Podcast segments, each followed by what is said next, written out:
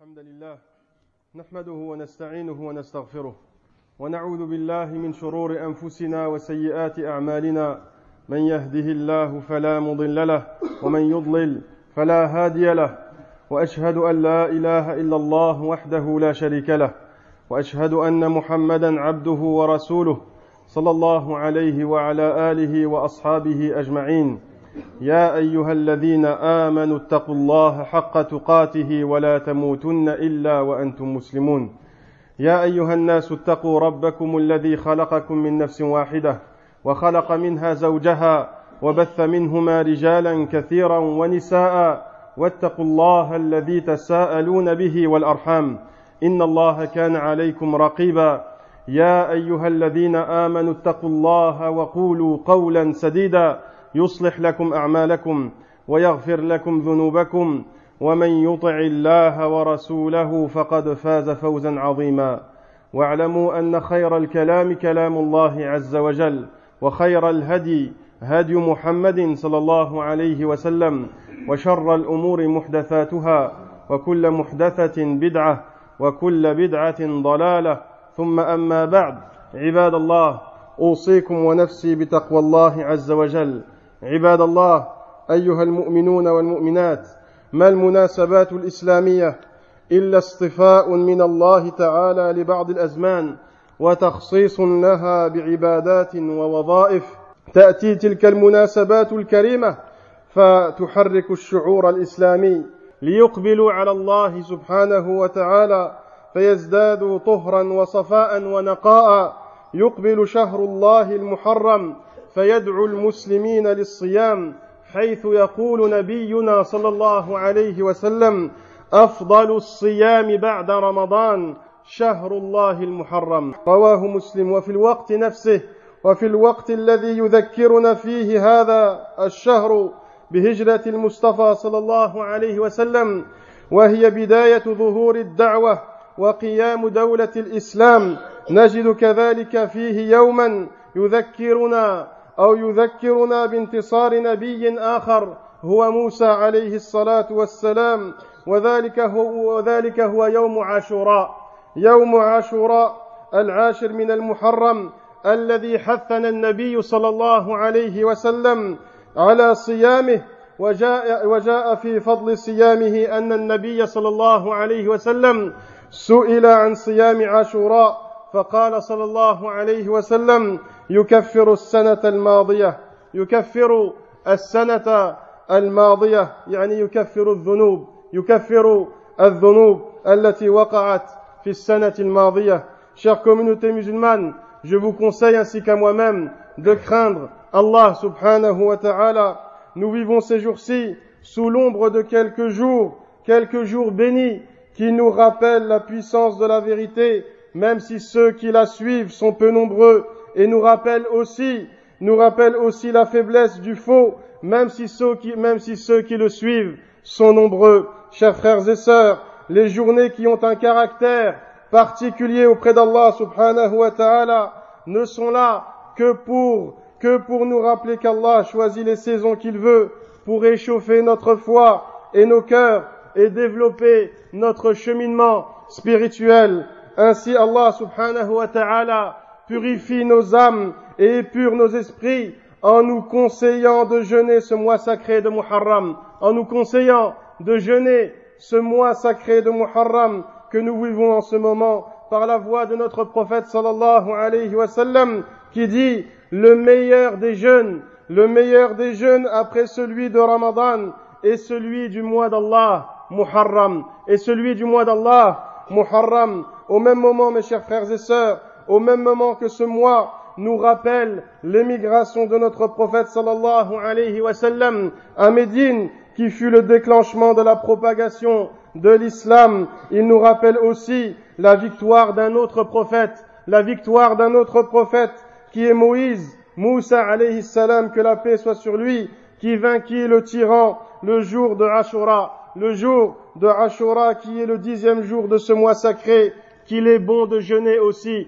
qu'il est bon et très recommandé de jeûner aussi. Muslim rapporte qu'on demanda la récompense du jeûne de ce jour-là au prophète sallallahu alayhi wa sallam Il répondit, sallallahu alayhi wa sallam, le jeûne de ce jour-là expie les péchés de l'année passée, expie les péchés de l'année passée. عباد الله نلاحظ في هذا العصر في أوساط المسلمين زهدا في تعلم الدين وأحكامه حتى أصبح بعضنا لا يستطيع ذكر أركان الإيمان. إذا سألته عنها لا يستطيع أن يذكر عددها أو يخلط بينها وبين أركان الإسلام وإلى الله المشتكى. فلا ينبغي للمسلم بحال أن يعرض عن تعلم دينه لا سيما عقيدته وإيمانه. فالانتساب إلى الإسلام لا يكفي وحده. فلا بد من التعلم فلا بد من العلم أولا والعمل به ثم والعمل به بعد ذلك. فلهذا إخواني في الله سنذكر شيئا مما يتناسب مع حلول شهر الله المحرم. فكيف يأتي شهر؟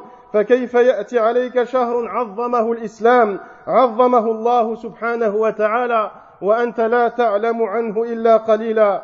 إخواني في الله فأولا هذا الشهر هو أول شهر في السنة الهجرية. يوافق نهاية الحج وإعادة الحجاج. إعادة الحجاج إلى ديارهم. فجعل عمر بن الخطاب السنة الأولى في التاريخ الإسلامي السنة التي وقع فيها الهجرة. السنة التي وقع فيها الهجرة. وأول وجعل أول شهر فيها جعل أول شهر فيها شهر الله المحرم. وقيل أيضا في حكمة اختيار المحرم بداية للسنة أن الشهر أن أنه أنه الشهر الذي بدأ فيه عزم النبي صلى الله عليه وسلم أنه هو الشهر يعني المحرم أنه بدأ فيه عزم النبي صلى الله عليه وسلم على الهجرة بعد لقائه بالأنصار في العقبة صلى الله عليه وسلم بعد الحج. وقيل أيضا من حكمه لأنه شهر من أشهر الحرم. شهر من أشهر الحرم يعقب شهر الحج فبعد أن أتم المسلمون أتم المسلمون ما عليهم من عبادات من صيام وحج حسن أن يبدأوا العام الجديد بأحد الأشهر الحرم كما ختموه بشهر محرم وهو ذي الحجة وهو ذي الحجة. إخواني في الله وثانيا ما معنى المحرم؟ أي حرام القتال أي حرام القتال فيه. لأنه أحد أشهر الحرم وسمي شهر الله المحرم تشريفا له تشريفا له. وأشهر الحرم إخواني في الله هي أربعة أشهر. أشهر الحرم في الإسلام هي أربعة أشهر. أمر الله سبحانه وتعالى تعظيمها وحرم فيها القتال في بداية الإسلام ثم نسخ. في بداية الإسلام حرم فيها القتال ثم نسخ. ولكن بقي أنه ينبغي للمسلم أن يعظم فيه شعائره ويحتاط فيه في عبادته لعبادته ويلتزم بأحكام الدين أحكام الإسلام فيه أكثر فيه أكثر من غيره من الشهور لأن المعصية فيها أعظم في غيرها من الشهور. قال الله سبحانه وتعالى فلا تظلموا فيهن أنفسكم فلا تظلموا فيهن أنفسكم. Chers frères et sœurs, on remarque malheureusement, on remarque malheureusement à notre époque, chez certains musulmans, un manque d'intérêt réel pour l'apprentissage de la religion et ses règles, à un point que certains musulmans, si tu leur poses la question de te citer les piliers de la foi, de te citer les piliers de la foi et leur nombre, ils ne sauraient pas il ne saurait pas, ou en citerait quelques-uns et en oublierait d'autres, c'est vraiment une honte, mes chers frères et sœurs. C'est vraiment une honte pour une personne qui se prétend musulmane, musulmane ne pas savoir ce genre de points fondamentaux, ce genre de points primordiaux relatifs à la foi qui plus est, relatifs à la foi qui plus est. Donc, mes chers frères et sœurs, je vous invite à apprendre votre religion pour mieux la pratiquer ensuite. Et aujourd'hui, mes chers frères et sœurs, j'ai donc voulu j'ai voulu mentionner des points qui concernent ce mois de Muharram, ce mois de Muharram que nous vivons aujourd'hui, car ne pas connaître un mois glorifié par Allah subhanahu wa ta'ala, un mois glorifié par ton Seigneur est très regrettable. Premièrement, mes chers frères et sœurs, tu dois savoir que ce mois de Muharram est le premier mois de l'année de l'Égir qui coïncide avec la fin du pèlerinage, avec la fin du pèlerinage et le retour des pèlerins chez eux. Omar ibn al-Khattab, le deuxième calife de l'islam, a institué la première année islamique, l'année de l'émigration du prophète sallallahu alayhi wa sallam.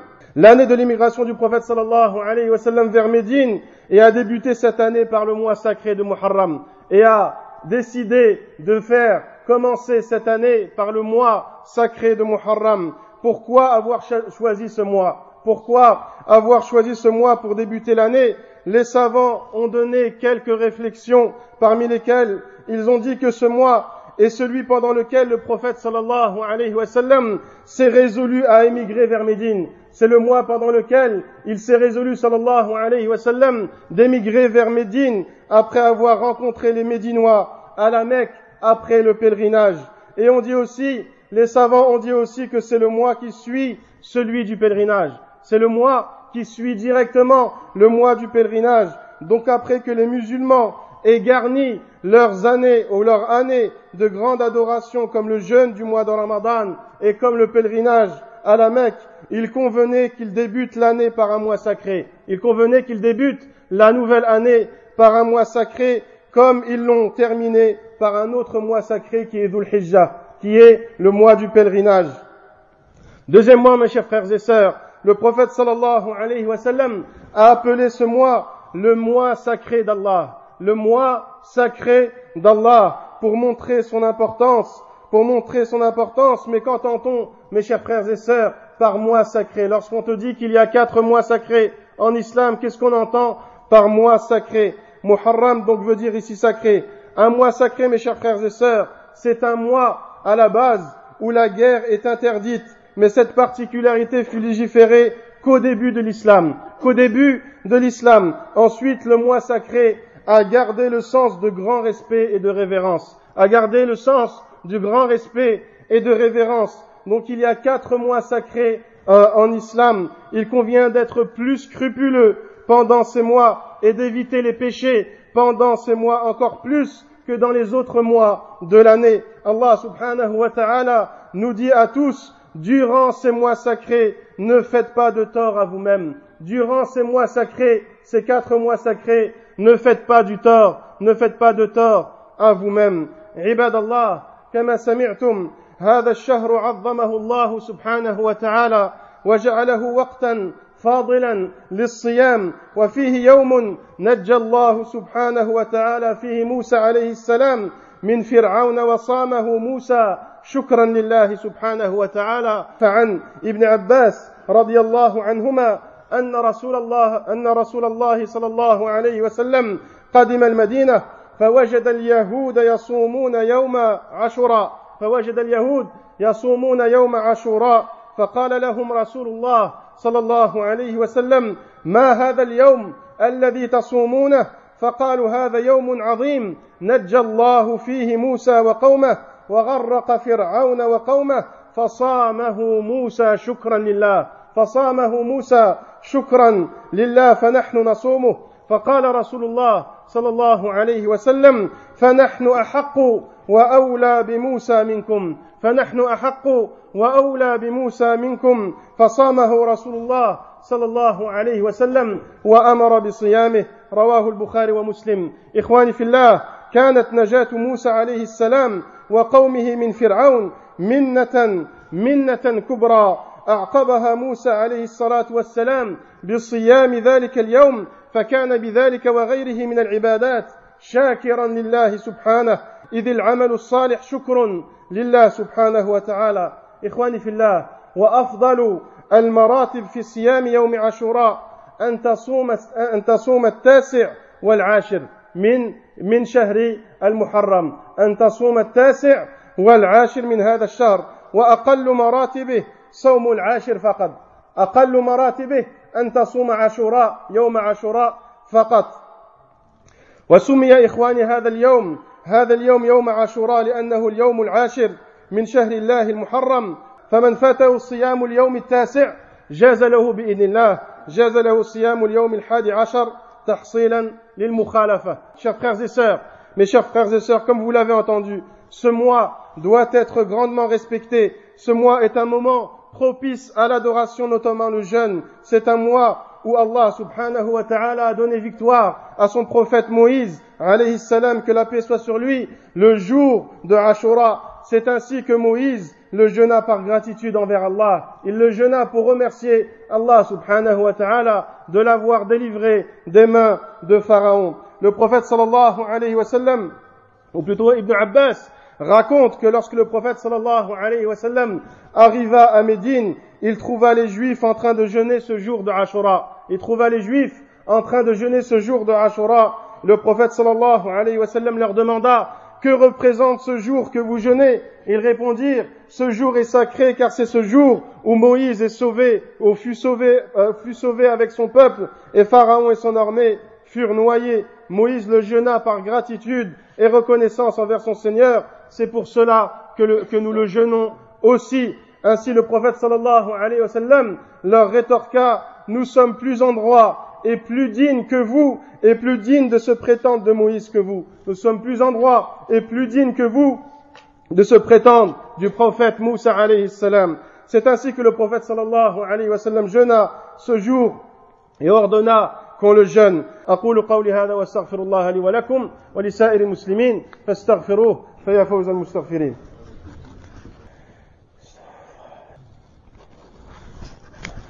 الحمد لله الحمد لله وحده والصلاة والسلام على من لا نبي بعده وأشهد أن لا إله إلا الله وحده لا شريك له وأشهد أن محمدا عبده ورسوله صلى الله عليه وعلى آله وأصحابه أجمعين. عباد الله أيها المؤمنون والمؤمنات فلا بد من التحذير من إخواني في الله فلا بد من التحذير من بعض البدع التي وقع فيها الناس في يوم عاشوراء. فأول البدع وأظهرها إخواني في الله ما أحدثه الشيعة والروافض ما أحدثه الشيعة والروافض الذين يجعلون يوم عاشوراء يوم شؤم وحزن وبكاء ونحيب ولبس سواد ودوران في البلاد وجرح الرؤوس والأبدان. وجرح الرؤوس والأبدان حتى سيلان الدم والعياذ بالله لأنهم يقولون لأنه يوم قتل فيه الحسين ابن علي رضي الله عنه في كربلاء في كربلاء ومما لا شك فيه أن اتخاذ أيام المصائب مآتم ليس من دين الإسلام ليس من دين الإسلام بل هو إلى أعمال أهل, أهل الجاهلية أقرب وهذا من شر البدع المتعلقة بهذا اليوم يوم عاشوراء لهول ما يصنعه الشيعة والروافد من منكرات فيه. وقد أيدهم بعض الكذابين قد أيدهم بعض الكذابين من بني نحلتهم بأحاديث لا أصل لها بأحاديث لا أصل لا أصل لها. لم يقلها النبي صلى الله عليه وسلم فكذبوا على النبي صلى الله عليه وسلم كحديث البكاء. البكاء يوم عاشوراء نور تام يوم القيامة والعياذ بالله وحديث ما من عبد يبكي, أو يبكي يوم عاشوراء إلا كان مع أولي العزم آه، من الرسل يوم القيامة والعياذ بالله. ثانيا إخواني في الله أيضا من البدع من البدع المنتشرة أيضا اعتبار يوم عاشوراء اعتبار يوم عاشوراء عيدا دينيا عيدا دينيا وهذا موجود عندنا في المغرب العربي. في المغرب العربي يجعلون يجعلون عاشوراء يوم عيد ويوم فرح ويوم إهداء الهدايا. إخواني في الله كل هذا من من من البدع. وهذا موجود إذا عندنا في المغرب العربي تعطل فيه الأعمال وتترك الوظائف آه، فيه ويظهر فيه الفرح. والسرور ولا عيد للمسلمين إلا عيدان إلا عيدان الفطر والأضحى وقد حصر النبي صلى الله عليه وسلم أعيادنا في ذلك فلم تجز الزيادة عليهما. ثم إن المشروع إخواني في الله فإن المشروع في يوم عاشوراء كما سمعتم قبل ذلك فإن المشروع فيه يقينا هو الصيام يقينا هو الصيام كما ثبت ذلك في أحاديث كثيرة عن النبي صلى الله عليه وسلم. وهذا يعني الصيام في هذا اليوم يخالف تماما معنى العيد يخالف تماما معنى العيد لأن العيد يحرم فيه صومه يحرم فيه الصيام. وينبغي أيضا أن يعلم أن إظهار الفرح في هذا اليوم من ميراث النواصب الذين يفرحون في هذا اليوم لأنه يوم قتل فيه الحسين ابن علي ابن علي رضي الله عنه. يعني الشيعة يعني الشيعة يحزنون في هذا اليوم والنواصب يفرحون في هذا اليوم والعياذ بالله. فيخصونه بالأفراح وأنواع من المآكل والملابس بالحناء وغيرها من مظاهر السرور. وبالنسبة لأهل السنة والجماعة بالنسبة لأهل السنة والجماعة جعلنا الله سبحانه وتعالى منهم. هو يوم كسائر الأيام هو يوم عاشوراء يوم عاشوراء يوم صيام يوم صيام فقط وهو يوم كسائر الأيام من جهة الحزن والفرح إلا أنهم يصومونه اقتداء بنبيهم صلى الله عليه وسلم. قال ابن تيمية, تيمية رحمه الله تعالى فعارض هؤلاء أي الشيعة فعارض هؤلاء قوم إما من النواصب المتعصبين على الحسين وأهل بيته وإما من الجهال الذين قابلوا الفاسد بالفاسد والكذب بالكذب والشر بالشر والبدعة بالبدعة فوضعوا الآثار في شعائر الفرح والسرور يوم عاشوراء كالاكتحال والاختضاب وتوسيع النفقات على العيال وطبخ الأطعمة الخارجة عن العادة ونحو ذلك مما يفعل في الأعياد والمواسم فصار هؤلاء يتخذون يوم عاشوراء موسما كمواسم الأعياد والأفراح وأولئك يعني الشيعة يتخذونه مأتما يقيمون يقيمون فيه الأحزان والأتراح وكلا الطائفتين وكلا الطائفتين مخطئة خارجة عن السنة كلا الطائفتين مخطئة خارجة عن السنة Chers musulmans sincères, nous terminerons, Inch'Allah, par vous mettre en garde contre des agissements, contre des agissements abjects commémorés pendant ce jour de Ashura. Parmi ces actes innovés, celui de la secte égarée, la secte chiite, qui considère le jour de Ashura comme un jour de tristesse, de pleurs, de deuil, de lamentation, de revêtement noir, de flagellation sur le corps, prétextant, comme vous le voyez sur, à la télé, il se flagelle le corps, il se flagelle et aussi se tape avec des couteaux euh, sur le crâne. Ceci ne fait pas partie euh, de l'islam. Donc ils, ils prétextant leurs actes par l'assassinat du petit-fils du prophète sallallahu alayhi wa sallam, Al-Hussein, le fils de Ali, qu'Allah les agrée tous à Karbala. Vous pouvez voir cela à la télé ou dans quelques endroits en France, qu'Allah nous préserve. Il faut savoir que célébrer ou commémorer des jours de tristesse est banni en islam. Il est banni en islam. C'est plutôt proche des pratiques païennes. Des pratiques païennes qui sont interdites par l'islam. Les chiites, mes chers frères et sœurs, pour justifier leur délire, mentionnent des hadiths inventés et forgés comme, celui-là. Celui qui pleure le jour de Ashura, son visage sera illuminé le jour de la résurrection. Qu'Allah anéantisse les menteurs sur le prophète sallallahu alayhi wa sallam. Et aussi, mes chers frères et sœurs, à l'opposé, tu verras des gens fêter ce jour et le considérer comme une fête religieuse où, on, ne travaille pas et pendant lequel il faut exprimer sa joie et sa gaieté et partager cela avec les autres et avec les enfants. Et il est connu chez tous et il est connu aussi chez tous les musulmans qu'il n'y a que de fêtes religieuses euh, en islam, pas une de plus, et on doit se restreindre donc à la sunna du prophète sallallahu alayhi wa sallam.